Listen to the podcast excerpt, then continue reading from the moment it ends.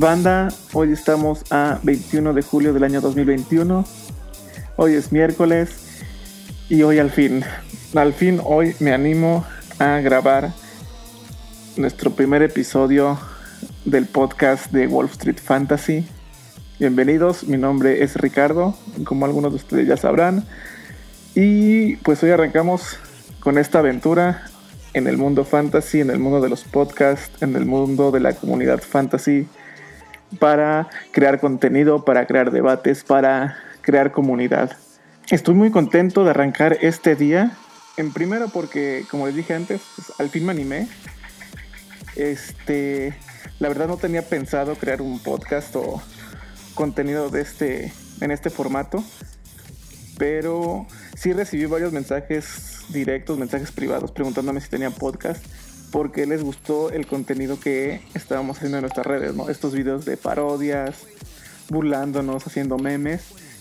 Y como les latió mucho, dijeron, oye, pues a ver si te animas, mándame el link y para escucharte también, ¿no? Entonces, para esta gente que con esos comentarios y felicitaciones, pues agradecerles porque si no es por ustedes no me animo a entrarle a este mundillo, ¿no?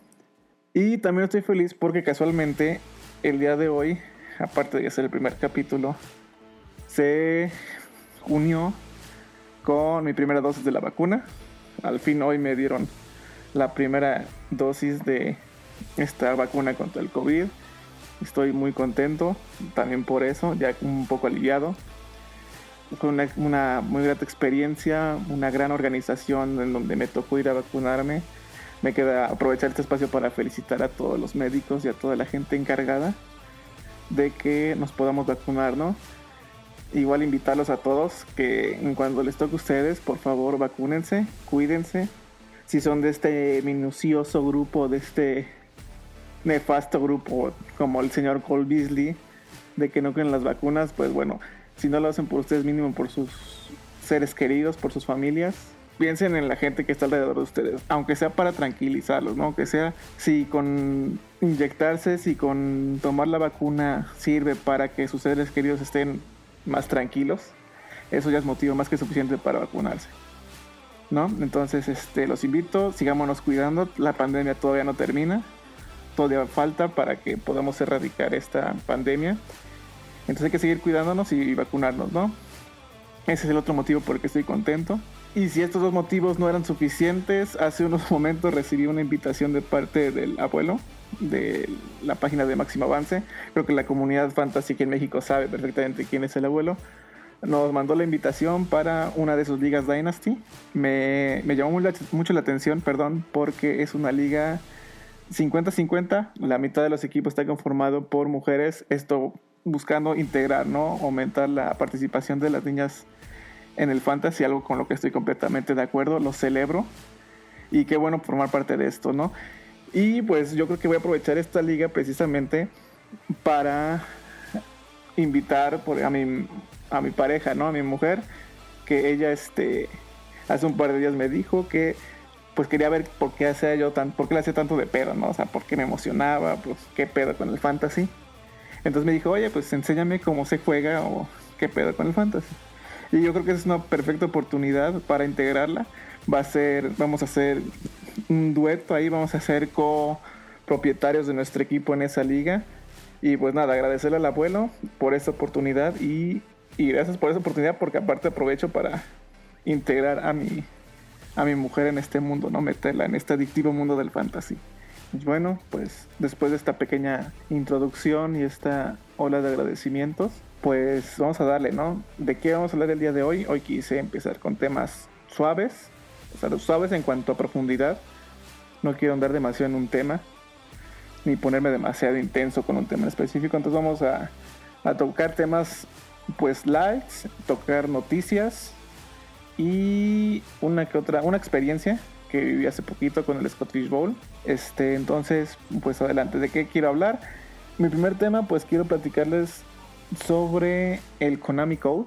Ya la banda más hardcore de Fantasy saben perfectamente qué es el Konami Code, pero es un término relativamente nuevo que no todos conocen. Los que son medio veteranos o novatos de plano no saben qué es el Konami Code. Todavía me toca ver banda en grupos que preguntan qué es cada vez que se menciona. Entonces vamos a hablar un poquito de ello. Es un tema relacionado a los corebacks. También hablando de corebacks, vamos a hablar del mi ranking de corebacks, cómo los tengo ordenados a corte del mes de julio, ¿no? Como saben, pues esto puede cambiar con el paso de los días, conforme salgan noticias. Hay un coreback en específico que saben que aún no sabemos bien algunos dónde colocarlo, que es Aaron Rodgers, no sabemos dónde va a jugar o si va a jugar. Ya saben la noticia de esta semana que rechazó tener el mejor contrato, de ser el mejor pagado en la liga. Eso es una señal un poco alarmante para Green Bay y un, poquito menos, pero sigue siendo de tener el foco ahí puesto para los dueños de equipos fantasy, ¿no? Entonces vamos a hablar un poquito de rankings de quarterback. La noticia de la semana, aparte de lo de Aaron Rodgers, es la lesión de Cam Akers. También quiero platicar un poquito de eso. Es una noticia, pues, triste, lamentable. Probablemente la menos triste o menos importante debe ser para los que jugamos fantasy. Vaya, no pasa de que perdemos un gran jugador. Pero, pues, creo que lo más importante es la salud del jugador como tal. Lo más importante es que se recupere por él, por su familia entonces, este, pero a nosotros lo que nos atañe, pues es, es el fantasy, ¿no? Entonces vamos a hablar de la lesión de Cam Akers, cómo afecta en el mundo fantasy, cómo afecta a los Rams y a sus compañeros, ¿no? Cómo afecta a Matthew Stafford, que es su, que es su nuevo compañero, cómo afecta a los wide receivers, si les llega a afectar y cómo, a los tight ends y al cuerpo de corredores de los Rams en general, ¿no? Este. Y para, bueno, esos son todos los temas que vamos a tratar el día de hoy. Y al final una pequeña sorpresa, unas pequeñas dinámicas que quiero incluir con motivo de mi primer podcast y con motivo de las ligas que estoy organizando. Espéranos al final y para que sepan de qué se trata. Y una pequeña sorpresa también en relación a este proyecto, ¿no? Entonces, bueno, vamos a arrancar primero con el tema, que el principal, que yo considero que es el principal que quería abordar, que es, que es el Konami Code. El Konami Code Mm, empecemos con la expresión, que es el Konami Code, ¿no? Entonces, el, Konami Code es un. Hace en los noventas había. Estaba esta compañía de videojuegos que se llamaba Konami. Y en la mayoría de esos videojuegos contaba con una clave que si tú la ingresabas en la consola, en el juego, te daba, le otorgaba una ventaja al, pues, al jugador, ¿no? O sea, le daba una ventaja el, probablemente el videojuego más popular de Konami en esa época era el Contra. Y tú cuando ingresabas esta clave te daba, pues, le daba beneficios, ¿no? Este, te podía dar más vidas, te podía dar más armas. O sea, te aumentaba tus habilidades. Este, y era un beneficio adicional en el videojuego, ¿no? Entonces, ese es el Konami Code. ¿Por a quién o por qué existe el Konami Code o a quién se lo dicen hablando de fantasy? Konami Code se lo dan a los corebacks que generan puntos fantasy a través del ataque terrestre. Decirlo sencillamente es los corebacks que corren, ¿no? O que tienen esa habilidad de correr. Que tipo Lamar Jackson, tipo Kyler Murray en esta época. Un poquito menos, pero también muy efectivos. Patrick Mahomes, George Allen, Dak Prescott. De los novatos, probablemente Trevor Lawrence es el que tenga. Justin Fields son los que tengan un poco de Konami Code a desarrollar todavía en la NFL ellos. Este, para que entiendan, banda un poquito más veterana, no sé, de 25 o 30 años, pues Michael Vick, ¿no? Michael Vick fue el Mr. Fantasy de inicios de este siglo. Ya para la banda veterana de finales de los 90, pues, digo, principios de los 90, este, no sé, un Warren Moon, un Randall Cunningham, un John Elway en su juventud, pues eran corebacks con Konami Code, ¿no? Es corebacks que les gusta, aparte de lanzar, les gusta salir corriendo, son los que tienen Konami Code. ¿Por qué la relación de corebacks que corre con Konami Code? Porque esos corebacks tienen una ventaja competitiva considerable en relación a los corebacks que no corren. Em, si quieren, vamos a hablar, les voy a poner ahorita mis, las stats del año pasado, nada más para que se den una idea de lo importante que es el Konami Code en Fantasy. No en, a lo mejor en, la NFL no es tan efectivo. De hecho, pocos quarterbacks con Konami Code en la NFL han sido exitosos. Patrick Mahomes es ahorita el ejemplo de, de que es un quarterback con Konami Code exitoso, pero antes de él, probablemente otro quarterback con Konami Code que haya sido campeón del Super Bowl. Russell Wilson probablemente en sus inicios tenía mucho Konami Code, pero no ganaron, no fueron campeones de Supertazón gracias a eso, o eso no fue factor. De hecho, si Russell Wilson tiene un anillo, fue gracias a su defensa. Este, no digo que sea un quarterback, ni mucho menos. Ahorita es uno de los mejores quarterbacks. Pero pues, era un quarterback que estaba en su segundo año, me parece, ¿no? Entonces, este. Y no, no, no ganaron gracias a él, ganaron a su, a su defensa, ¿no? Que secó a los, a los Broncos de Denver. Entonces, por eso no lo puedo considerar que el Konami o un quarterback Konami Code, en el caso de Russell Wilson, es un quarterback exitoso. Y antes de él, probablemente nos tengamos que ir hasta John Elway. Pero John Elway era John Elway año 15, temporada 15 o algo así. Ya era un John Elway que no tenía Konami Code, que ya no corría como lo hacía en su juventud. Y también ganaron por su ataque terrestre, que no era él, era Terrell Davis y porque tenía un equipazo alrededor, ¿no? Él seguía, eh, seguía siendo un gran coreback, pero no ganaron o no fueron campeones dos veces seguidas por el Konamico de John Elway. Entonces, en NFL a lo mejor no es tan exitoso, pero en Fantasy Football es todo lo contrario. Entonces digo, vamos a ver las estadísticas para que se den una idea. Se considera un coreback que tiene Konami Code cuando tienen mínimo un... cuando producen en sus puntos fantasy totales, al menos el 15% de estos puntos son a través de la vía terrestre, ¿no? Ya sea con yardas o con touchdowns. Entonces, para que vean, para ponerlo en números, para que vean, el, el líder en puntos fantasy en quarterbacks el año pasado fue Josh Allen con 405 puntos, punto 2 puntos fantasy. De esos 405 produjo 90 puntos fantasy a través de la vía terrestre. Tuvo 420 yardas y 8 touchdowns. Es Konami Code. O sea, casi el 25% de su producción fantasy fue a través de la vía terrestre. Si le quitas esos puntos, por ejemplo, que caberá con 315, se desplomaría del quarterback número 1 al quarterback número 12. O sea, acabaría siendo del, del líder a un quarterback 1 bajo para poner comparar, el MVP del año pasado fue Aaron Rodgers. Aaron Rodgers lanzó para 4.300 yardas y lanzó para 48 touchdowns, este, produciendo 387 puntos fantasy en la temporada. Eso solo le sirvió para ser top 3. Aún con esa temporada histórica que tuvo Aaron Rodgers, solo le sirvió para ser el número 3. Los dos de arriba es Josh Allen y el otro fue Kyler Murray. Kyler Murray terminó con 390 puntos, y es cierto, solamente 3 puntos de diferencia. Pero, por ejemplo, ¿qué hizo Kyler Murray por aire? Tuvo 3.900 yardas, estamos hablando de 300 yardas menos, y 26 pases de touchdown. Estamos hablando 20 touchdowns menos que Aaron Rodgers. 20 pases menos de touchdown y aún así quedó arriba de él en puntos fantasy la temporada pasada. ¿Por qué? Porque hizo 820 yardas por tierra y anotó 11 touchdowns. Eso es el Konami Code. Eso hay que buscarlo. Por ejemplo, por poner otros números, Tom Brady, Tom Brady que tuvo una temporada espectacular con este con los Bucaneros, tuvo 4600 yardas y 40 pases de touchdown.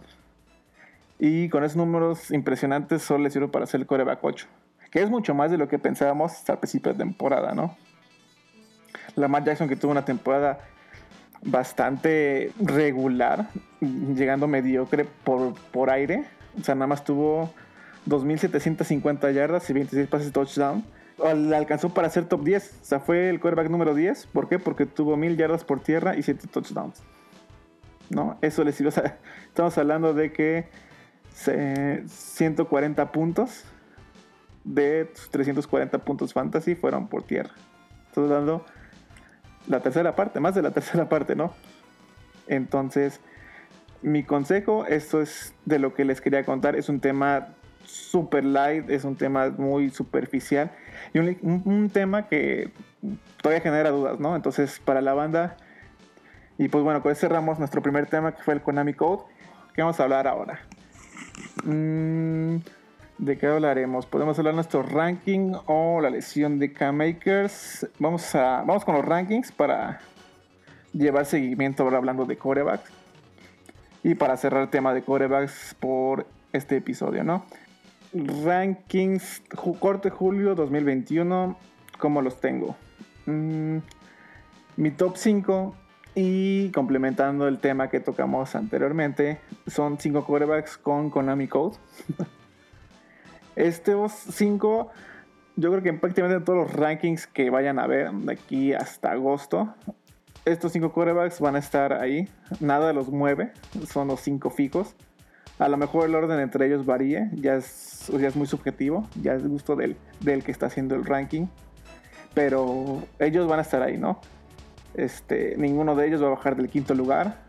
Y probablemente el uno sea un, casi unánime, ¿no? Que es Patrick Mahomes, como el número uno. Patrick Mahomes, sí, estoy muy de acuerdo. Patrick Mahomes creo que de los cinco es el que más garantías ofrece por talento por talento suyo y por talento alrededor, ¿no? Este. Creo que sí, él debe de ser el número uno, aunque en los, en los últimos años, de hecho, él nunca ha sido número uno, nunca ha acabado número uno en corebacks en temporada de fantasy. Pero te ofrece mayor garantía, ¿no? Su piso es, el más estable de todos. No es que los otros no sea estable. Todos tienen un piso estable, pero yo creo que el, el de él es más estable. Lo que no me gusta de él únicamente es su ADP.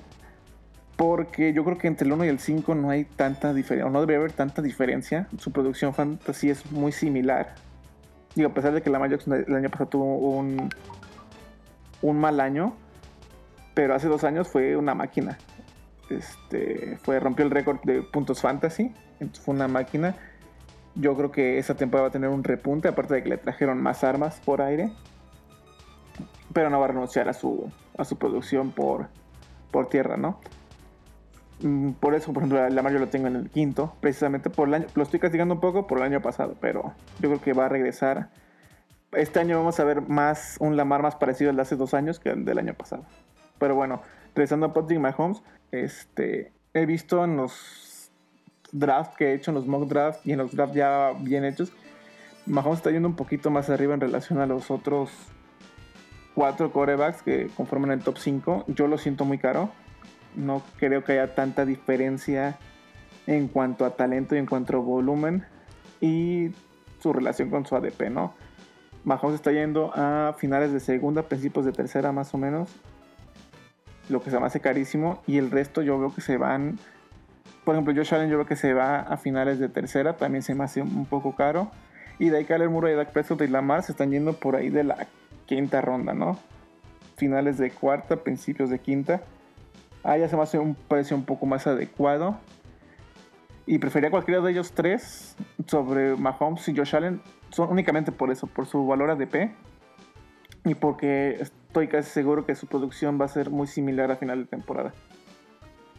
En el. Y bueno, pues si los tengo, entonces tengo a Josh Allen en el 2, Kyler Murray en el 3, Dak Prescott 4 y Lamar Jackson 5.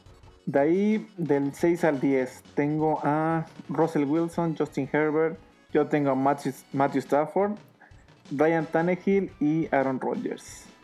Me tundieron mucho en las redes cuando vieron que puse Aaron Rodgers en el 10. Este, unos porque no sabían que era ranking fantasy. Error mío, porque creo que no lo puse en la imagen. este, solo que se los aclaré, dije, esto es fantasy, esto no es NFL normal. Y, y, otros porque decían, bueno, si fue el MVP, ¿por qué lo tienes en el 10, no? Sobre todo porque el año pasado pues fue el quarterback 3, ¿no? De entrada porque no creo que repita lo que hizo la temporada pasada. Creo que fue de las mejores, si no es que su mejor año. Y segundo por la situación del, de Aaron Rodgers como tal, ¿no? En Green Bay, si antes del... Si el domingo veíamos la situación difícil o tensa, yo creo que después del martes se puso peor, ¿no? Cuando sale esta, esta noticia de que le ofrecen extensión de contrato y ser el mejor el quarterback mejor pagado. Ahora con y que lo negara, ahora está mucho más tensa. Somos más pesimistas. Ya en hablar de, de los fans de Green Bay, yo creo que ellos ya están hasta resignados.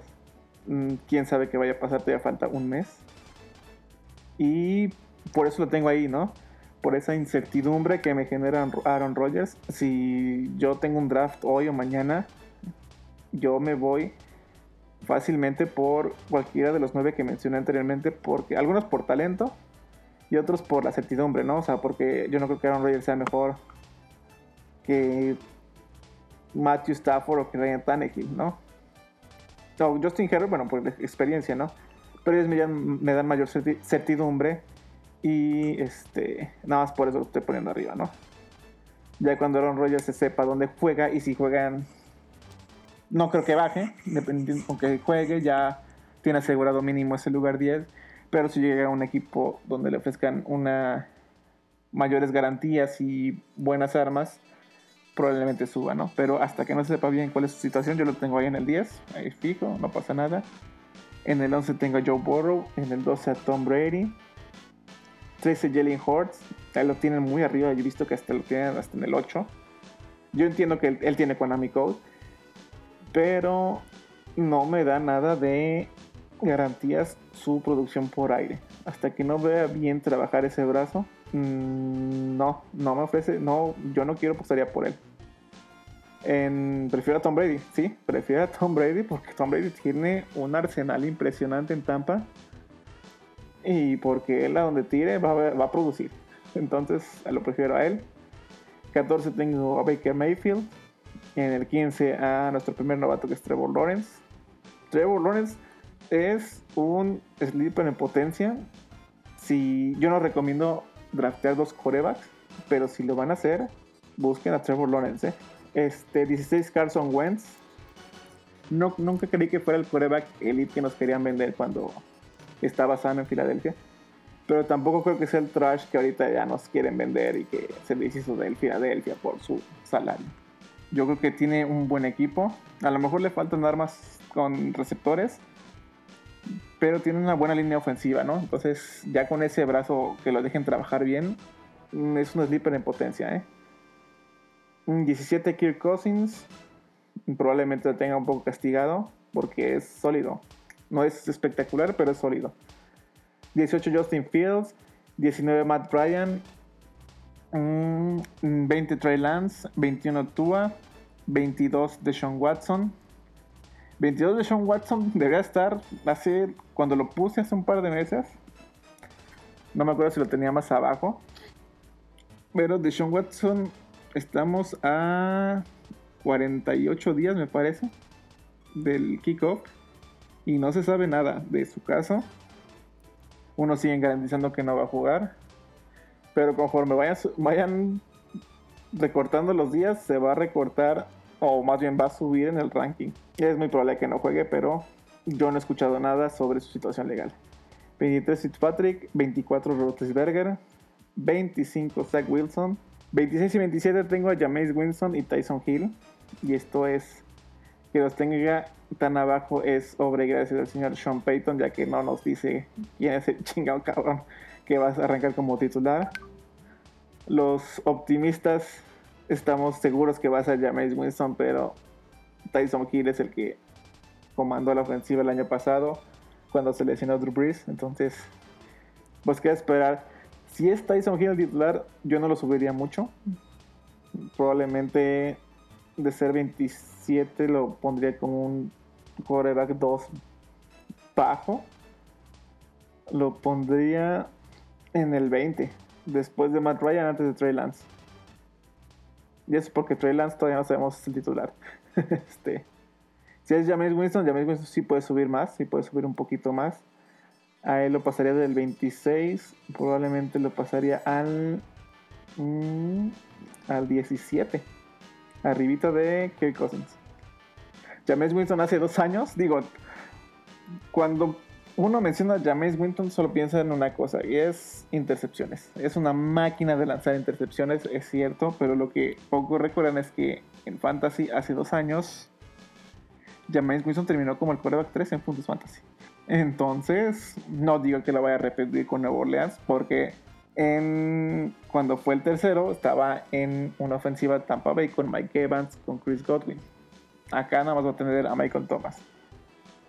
Entonces dudo mucho que replica eso, pero ¿Mm? otro sleeper en potencia, si él es el titular.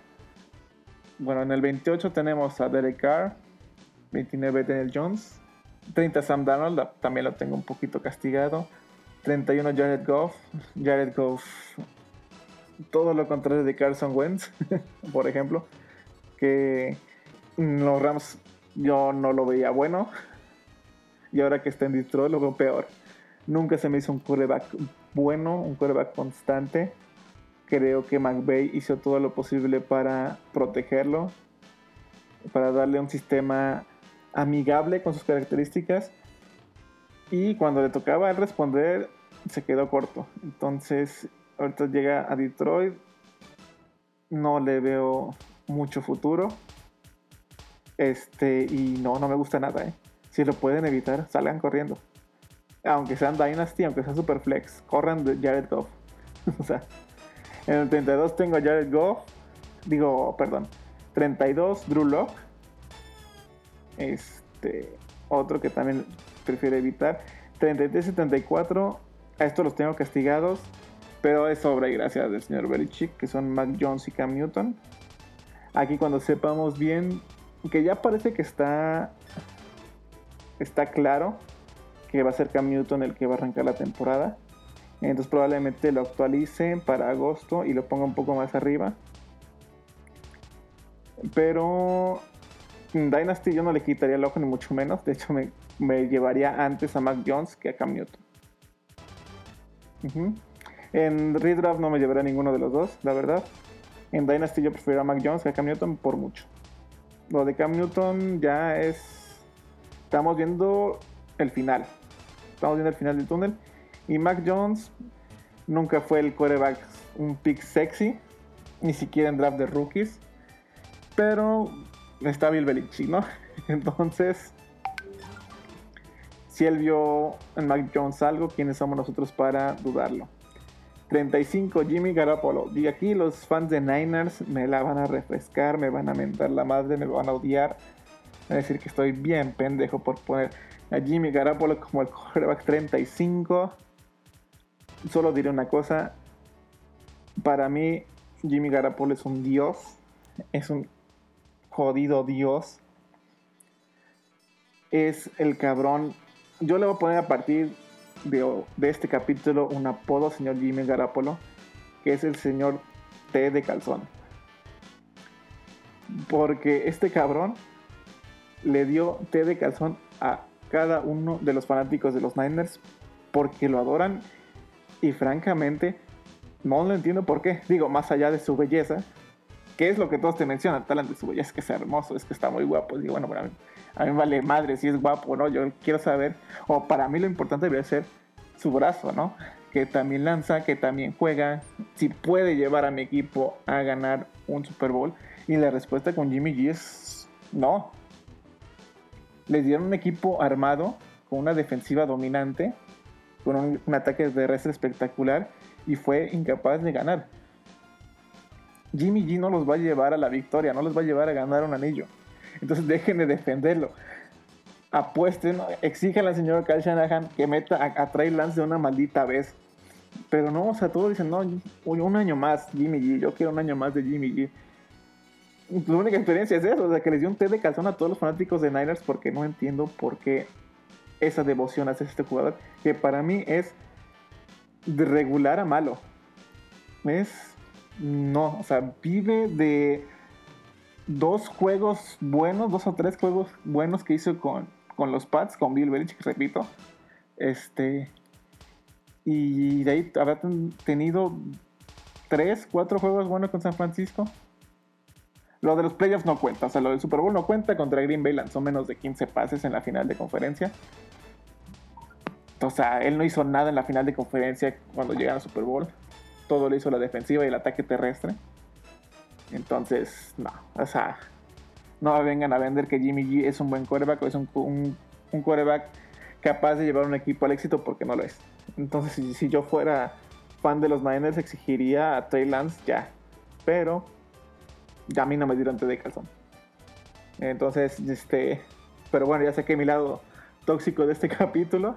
Este, ahí se queda mi capítulo, mi apodo, perdón. Cada vez que escuchen el señor T de Calzón saben que me refiero al señor Jimmy G. Y bueno, así yo tengo 35. Y me la pueden mentar, pero ese es un lugar que me encanta para él. En el 36 tengo a Andy Dalton. Otro, no más para llegar a los 40. De hecho, del 35 al 40 ya nada más es para llenar este. Para llenar el ranking. Son curvas que en Redraft ni los volteen a ver. Y en Dynasty. Nada más que sean ligas Dynasty de super flex y profundas. Nada más, ¿no? Sería 36 Dalton, 37 Trubisky, 38 Tyrod Taylor. Él puede subir si al final Watson no juega. 39 Teddy Bridgewater. Probablemente debería ser el caso de Drew Locke y.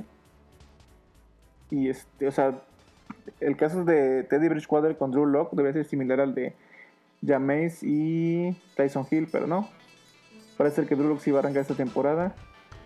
Si, si, llega eh, si al final resulta ser Teddy Bridgewater de titular, pues lo subimos un poquito. Lo subiremos por ahí del 30 y pues a Drew Locke saldría corriendo de este ranking, ¿no? Bueno, en el 40 está Marcus Mariota, ya nada más para cerrar ranking, ¿no?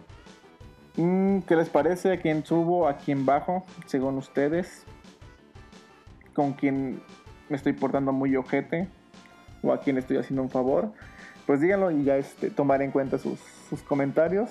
Y pues de eso trata, ¿no? De generar un debate, un salseo sabroso con estos rankings, ¿no? Esto hasta que empiece la temporada, que ya falta menos, ¿no? Mm, bueno, el siguiente tema es pues hablar de la, de la noticia de esta semana, de esta triste noticia que fue la lesión de de K-Makers. Como repetí al principio en la intro, pues es una noticia triste, ¿no? Este. Ojalá se recupere. Es una lesión delicada, lo que estaba leyendo. Cuidado, cuando escuchas se pierde toda la temporada, sabes que es una lesión delicada, ¿no?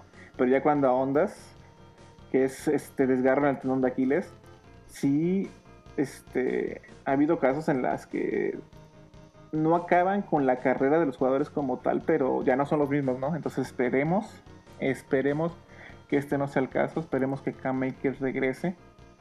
Estamos hablando de que nada más ha jugado un año, entonces es muy joven, esperemos que regrese. Mm, pero bueno, vamos a platicar en términos fantasy cómo, cómo afecta, ¿no? Esta lesión de Cam Makers. Este, si lo tienes en Dynasty, no lo tires, ¿eh? ni se te ocurra tirarlo Afortunadamente ya casi todas las plataformas tienen el ER y pues tenerlo ahí un añito, ¿no? Este, si lo tuviste en redraft, pues ni modo. Y este, y bueno, si tienes tus drafts estos días, pues ya sabes, ¿no? Mm, de ahí en fuera, sus compañeros, realmente no varía mucho el valor de sus compañeros. Eh, Matthew Stafford, digo, no le va a afectar. De entrada, porque si es Dorrell Henderson el titular, también tiene. Este, es bueno, ¿no? En el juego aéreo, le puede aportar, entonces no, no varía mucho. Robert Woods y Copper Cup tampoco creo que les afecte. Ellos ya tienen su. Y, si le llega a afectar, sería positivamente, ¿no? A lo mejor Sean McVay se decide a jugar un poco más por aire o a ocupar más el ataque aéreo, entonces pero negativamente no, le afecta. Este, Tyler Hippie igual, de hecho, si, este, si llega a tener un cambio es para bien, a lo mejor en este, para primeros y dieces, en situaciones de primero y diez, a lo mejor se va beneficiado, un poco beneficiado Tyler Higby. Y yo creo que aquí el nombre importante o el nombre a tratar es Darrell Henderson. Mm, ya he visto muchas páginas, muchos podcasts, muchos generadores de contenido fantasy que ya se subieron de inmediato al tren de Darrell Henderson, ¿no? El mal que más me sorprendió fue, por ejemplo, ver a Matthew Berry, que lo subió al lugar 16, me parece. Lo tiene como en su ranking, lo subió al 16 yo no soy nadie para contradecir al señor Matthew Berry, pero yo prefiero ser más prudente en lo personal, ¿no? O es lo que yo voy a hacer en mis, en mis equipos, en mis drafts, en esta, en esta semana probablemente al menos, ¿no? Porque mm, aún no sabemos cómo reaccionas o qué tienen en la cabeza en la gerencia de los Rams o qué van a hacer o cómo van a manejar esta situación, ¿no? No sabemos si van a traer a alguien más, si van a probar con el, novato. Trajeron un draftero, no me acuerdo del nombre, la verdad, pero draftearon a un running back novato. Probablemente lo más probable es que traigan un veterano.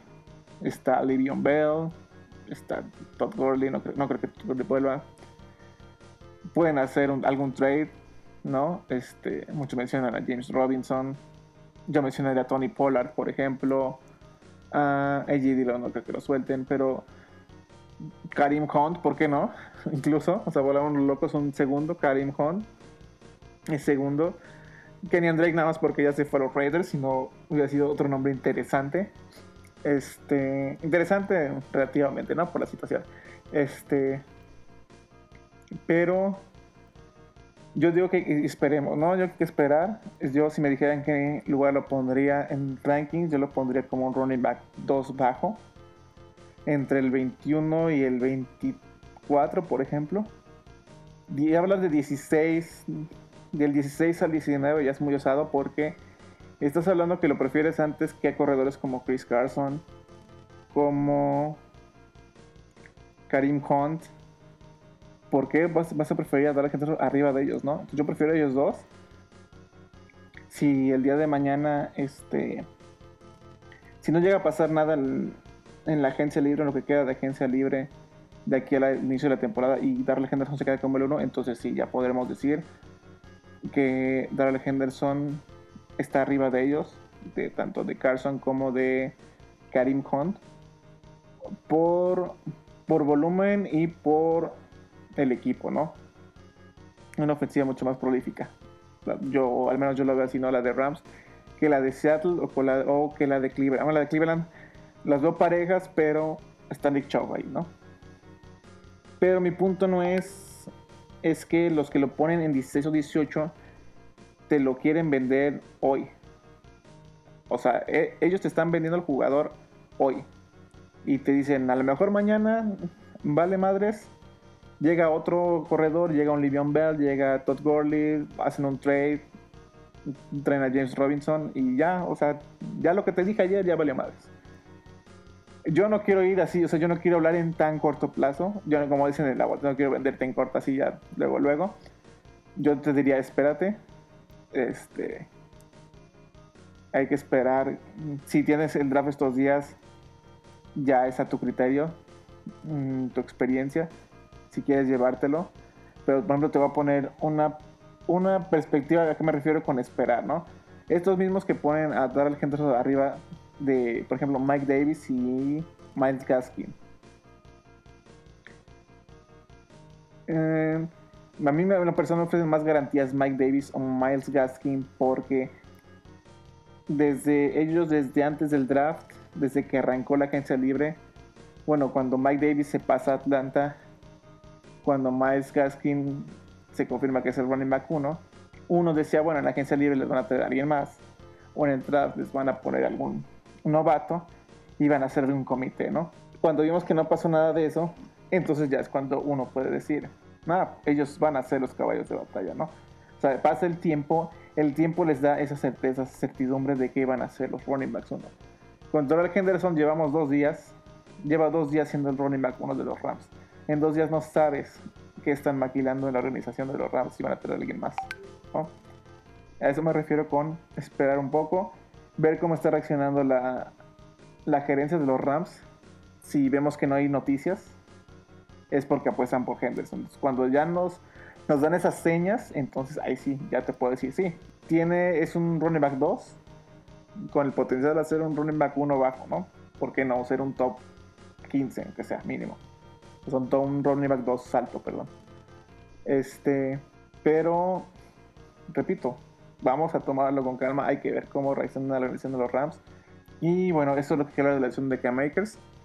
Este, sin duda ha sido la noticia más, más importante en las últimas semanas. Todavía ha estado muy en calma. Este, recibimos dos de madrazo en esta semana, que fue lo de Aaron Rodgers y lo de Cam Makers.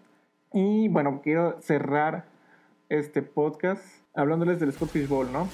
Este, tuve la oportunidad, más bien no tuve la oportunidad de entrar al evento principal, pero pude entrar al evento de consolación, que es el satélite, que es un torneo de béisbol, que casualmente conozco de la comunidad a más gente que entró al satélite que los que entraron al, al evento principal, ¿no?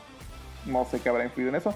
Tengo entendido que es por sorteo los que entran al evento principal. Este, eh, que, bueno, me gusta mucho que sea eso porque cuando hablas de un torneo tan exclusivo, me gusta que todos tengamos las mismas oportunidades de participar, ¿no? Que no primen los veteranos o los que tienen mayor experiencia, ¿no? ¿No? Que todos valgamos lo mismo. No tuvimos la oportunidad de entrar este año. Fue mi primer año que lo intenté. Sabía que era muy pocas posibilidades de entrar. Conozco banda que lleva 3, 4 años intentándolo y nanay. Eh, pero bueno, repito, entré al torneo de consolación, al béisbol. Y quería hablarles un poquito de este de mi draft, ¿no? De cómo fue el draft, de mi estrategia, pero eso sí puede ser más tedioso, porque no sé, como que ya habrá tiempo, ¿no? Para hablar de estrategias y de cómo, cómo aplicarlas o cuáles son nuestros procesos. Este, sin más, quiero hablarles un poquito de eso en el siguiente, ya les contaré bien más adelante. Este, quiero hablarles de la experiencia sobre el, este, esta liga, estas ligas como tal, ¿no? Porque es la primera vez que juego esta liga y me resulta realmente satisfactorio, muy emotivo y me encantó la vibra, ¿no? Con la que se vivió esto. Estuve estoy en varios grupos de, de fantasy. Participé en uno dedicado a toda esta banda que estábamos en el, en el draft.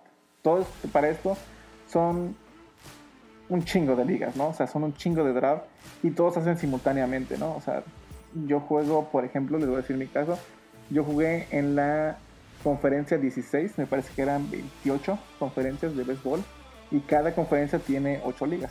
Yo estaba en la conferencia 16, este, y todos estaban jugando su draft en su respectiva liga al mismo tiempo, ¿no? Entonces, todos nos dábamos consejos. Cuando nos frustraba que nos robaran un jugador, nos íbamos y nos desahogábamos en, esa en, ese, en ese chat. Este, si alguien tenía una duda, este, luego nos, compartíamos nuestro draft board, nuestro equipo y nos decíamos, oye, ¿qué, ¿qué, creen que me falte? O sea, todo esa, ese convivio que se generó otra vez a raíz del Scott Ball, dije, ya nada más por eso vale la pena. O sea, realmente no, no me importa si al final gano. Como es best ball, pues no toco a mi equipo hasta que acabe la temporada, ¿no? O sea, pero lo bonito yo creo que fue esas dos semanas, ¿no? Como muchos sabrán, la parte más importante de nuestros equipos o de nuestra temporada es el draft, ¿no? Es lo que encamina a nuestro equipo ya sea a un campeonato o a un fracaso estrepitoso, ¿no? Ahí se, ahí se juega mucho. Pero yo no lo vi de esa forma, o sea, yo no lo vi de, ah, pues este, voy a hacer el mejor draft y me lo voy a chingar a todos, ¿no? No, o sea, realmente yo lo vi como una fiesta. Me preocupaba más por ayudar a mis compañeros de, con sus equipos que por mi propio equipo, ¿no? De hecho, yo fui de los que menos compartió su, su draft board porque, no, yo me preocupaba más por leerlos y por ayudarlos. Y yo decía, bueno, pues a mí, pues, ah, si gano perfecto, ¿no? O sea, ya con esto, ya, este convivio, yo ya gané, ¿no? Y me hicieron más amenas estas dos semanas. Me motivaron. Yo creo que es una de las razones por las que me animo a crear este podcast por ese tipo de convivios, ¿no? Son muy enriquecedores y es, y es muy lindo conocer gente que no conoces, que no los has visto nunca, no sabes cómo es su rostro, pero comparten esta, esta pasión por el fantasy, ¿no? De la misma forma que tú. Este, yo creo que por eso nada más es, vale la pena jugarlo, ¿no? Entonces por eso agradezco, agradezco el maldito momento en el que decidí inscribirme. Yo sabía que no iba a entrar al evento principal, pero a mí con el béisbol, con este torneo satélite, fue suficiente para ganar, ¿no? Pues bueno, este fue mi, un resumen de cómo viví el Scott Ball. Y pues bueno, ya tocamos creo que todos los temas de hoy. Hemos terminado nuestro primer podcast. Ah, no, espérense, espérenme, espérenme. Este, les dije al principio que tenía unas dinámicas. Los que ya están suscritos en mis redes ya saben que estoy organizando unas ligas. Son ligas temáticas y cada liga tiene tres divisiones. Eh, una es el, el Evil Bowl, dedicado o siendo tributo a los villanos de la cultura pop. Villanos de películas, villanos de series, villanos de caricaturas, mm, villanos hasta de novelas, ¿por qué no, chingados? Y cada, y esta, por ejemplo, tiene tres divisiones, que es Redraft, una gratuita, una Redraft gratuita, una Dynasty y una Prime Redraft, que es con premio. Eh, nuestra segunda liga es la Slasher Bowl, es parecida, solo que no son villanos, son asesinos en serie, eh, son asesinos de la cultura pop, ¿no? Este, Jason, Freddy Krueger, Chucky, Michael Myers, este, Leatherface, mm, la muñeca de vacaciones del terror. Cualquier personaje de terror es este, que a ustedes les guste, pues pueden entrar, ¿no? Y tenemos nuestras ligas IDP con jugadores defensivos. Yo soy defensor ultranza de las ligas IDP. Yo creo que en la NFL los jugadores defensivos, un jugador defensivo puede ser tan o más importante que un jugador ofensivo. Yo creo que hay leyendas, yo que más leyendas o jugadores que admiro más del lado defensivo que del lado ofensivo. Entonces, ¿por qué, ¿por qué dejarlos de lado en esta fiesta que es el fantasy? No, yo me niego. Yo me, me encantan las ligas IDP. Yo sé que tenemos pedos con la configuración de puntos, que sientes que no aportan tanto, ¿no? Afortunadamente ya hay, hay comunidades que se dedican exclusivamente a generar formatos para hacer más relevantes a los defensivos, ¿no? Está la liga IDP 123, por ejemplo. Está el sistema de puntuación de Fantasy Pros, que también se me hace muy bueno. Balancea muy bien para que tengan mayor valor. Este, de hecho, vamos a jugar con esa. Este va a ser nuestro sistema. Pero bueno, ya en este. Eso es lo que quería decir de la liga IDP. Tenemos tres ligas, igual de Draft, Dynasty y de Premio. Este, aquí para entrar. Ah, perdón. En, bueno, en la liga IDP para entrar, mándame un mensajito. Con que me mandes un mensajito, oye, quiero entrar a tal liga y mi jugador favorito está. En las gratuitas con eso basta. Ya con la de, la de premio, pues necesitas una inscripción, ¿no? En la Slasher Bowl igual, mi, asesino favorito es este y quiero entrar a tal liga. Y en la Evil Bowl igual. Yo sé que en mis páginas puse unos convocatorias, pero este, no al carajo, ¿no? Pues este, si, este, con que manden un mensajito, este, yo los incluyo. Sobre todo si son banda, este, que están en nuestros grupos de chat. Voy a abrir grupos de chat de las ligas también, pero si es en alguno de los grupos que ya me conocen y no están inscritos, mándame un mensajito y digo, oye, ¿qué pedo quiero entrarle? Ah, pues va. ¿Qué personaje te gusta tal? Ah, pues vale, vas para adentro. ¿O qué jugador defensivo te gusta? Ah, pues va para adentro, ¿no? Y ya las de premio, pues ya como un mensajito, este, para mandarte la info para entrar, ¿no? Este, y en relación a eso, tengo dos dinámicas para entrar a hacer dos por uno. Eh, me explico. Para la primera, esta dinámica que voy a decir es para el Slasher Bowl.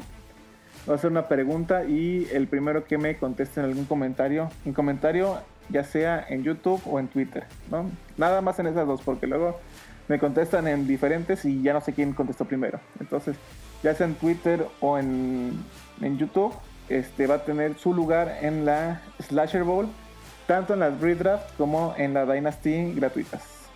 En la, la pregunta es la siguiente. Hace poquito, la semana pasada, para ser exactos, vi una película en Netflix que se llama La calle del terror. Es una trilogía. Son tres películas tipo Stranger Things, pero son películas.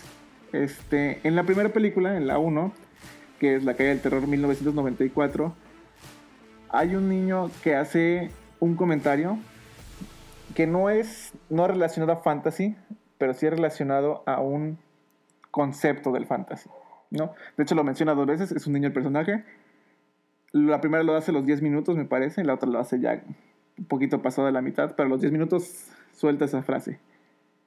Quien me diga qué frase es exactamente, quien me cite textualmente la frase y me diga qué es o a qué se refiere, tiene el primer boleto a este, primer, este boleto doble para el Slasher Bowl, tanto a la Free Redraft como a la Dynasty. Esa es la primera.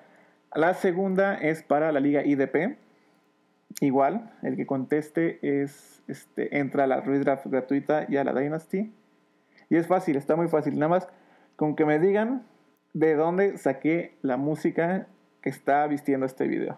Este podcast, perdón. Y que me diga de dónde saqué la música con la que vestimos este podcast. Es para banda ya chaborruco de cepa. Pero no, a lo mejor sí, a lo mejor haya banda así más, más joven que, que sí la identifique. Y si, no sé, si eres, no sé, si tienes 20 años y no tienes ni idea, pero tienes algún primo o algún cuate que te esté entre los 35 y los 40, ponle la música y seguramente, y le gusta el NFL, pónsela y seguramente vas a ver de dónde la saqué. El que primero, igual, primer comentario lo dejamos en el, en el, el primer comentario que se queda en el Twitter se gana los dos boletos. Y la tercera dinámica, bueno, no es dinámica, es más que nada una convocatoria. Y es simple, señores. Estamos solicitando colaboradores para nuestro proyecto de Wolf Street Fantasy.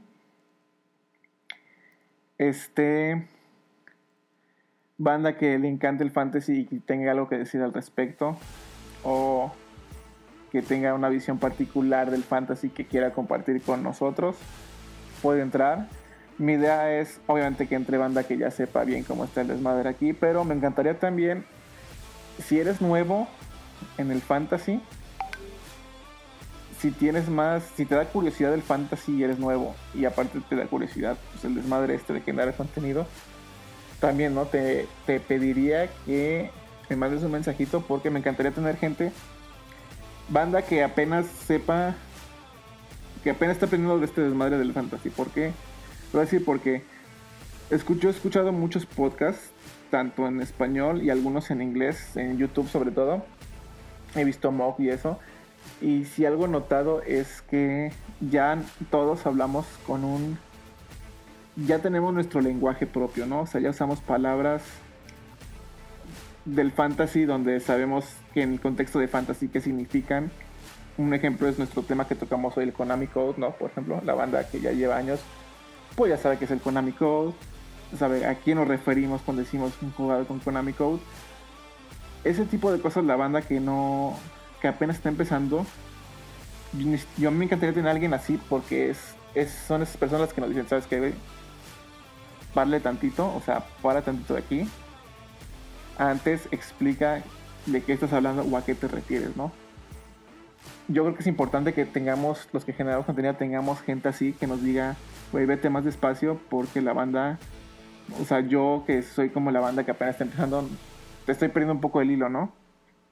Entonces me encantaría si hay alguien que lleva poco tiempo, que sea esa persona que este, nos ponga ese, ese ritmo, ¿no? Yo creo que a eso me refiero, que nos dé el ritmo para ir ayudando a esta banda que apenas está, está arrancando, ¿no?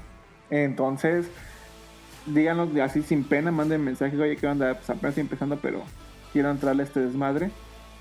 Y yo creo, yo encantado, me encantaría tener gente que es nueva. Mm, sobre todo para que nos, como te decía, les decía, ¿no? Que nos vaya marcando el ritmo de nuestro contenido, ¿no? También por eso quise empezar con el económico, ¿no? Y quiero tocar temas así, que a lo mejor para la banda que ya lleva muchos años, eh, no se les haga tan atractivo o diga, güey, pues, esto ya me lo sé, porque chingo te estoy escuchando, ¿no? Pero es para los que empiezan, no y estas son las dos dinámicas. Espero sus, sus respuestas para los que quieran. Para nuestras ligas los invito, en serio, mándenme mensaje con si quieren entrar a nuestras ligas. Eh, los invito, son temáticas, nos vamos a pasar chingón. Y pues suscríbanse, ¿no? Y compartan estos podcasts. Mis redes sociales, puta madre, o sea, ya voy a acabar el pinche podcast creo que no les he dicho mis redes sociales, no mames. Eh, bueno, mi, en YouTube y en Facebook me encuentran como Wall Street Fantasy. Así tal cual. En Twitter es Fantasy Street. Y en Instagram es Wolf-Street-Fantasy. Esta última la tengo bien pinche abandonada.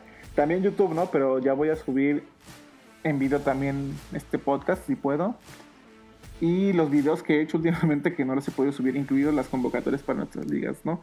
Y la próxima semana también voy a subir un video especial para la convocatoria para que se unan, ¿no? Del mi reclutamiento para banda del Wolf Street Fantasy a nuestro estilo. Ya si han visto nuestros videos, ya saben más o menos cuál es nuestro pinche estilo.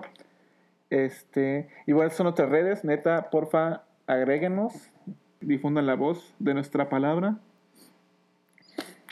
Y con eso acabamos por hoy. Nuestro primer podcast al fin ya está hecho, ya está horneado y ya está entregado a la banda del fantasy. Gracias por escucharnos. Bueno, antes de irnos, también un pequeño adelanto de nuestro siguiente podcast. No es un podcast, perdón, es una video reacción. Esto lo voy a subir a mi canal de YouTube.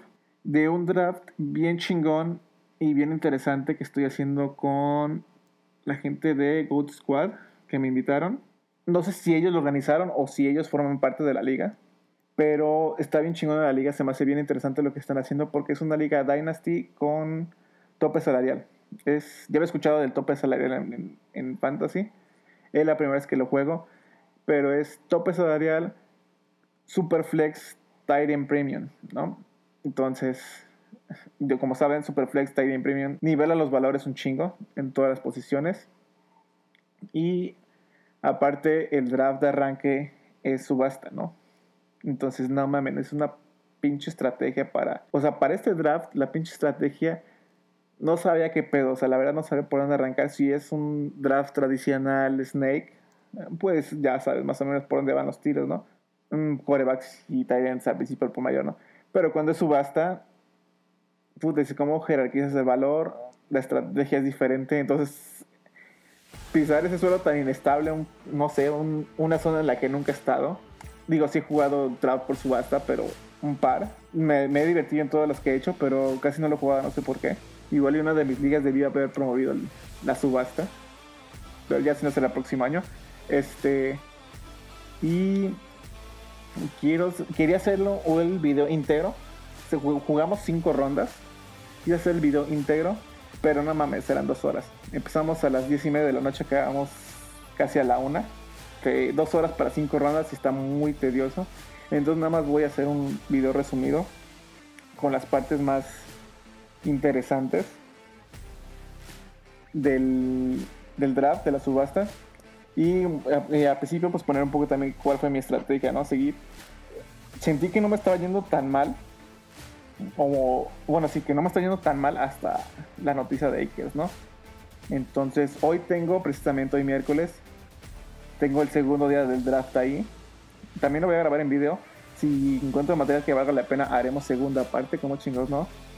Porque me tengo que recuperar, ¿no? Tengo que buscar la manera, crear una estrategia para recuperarme de esa pérdida.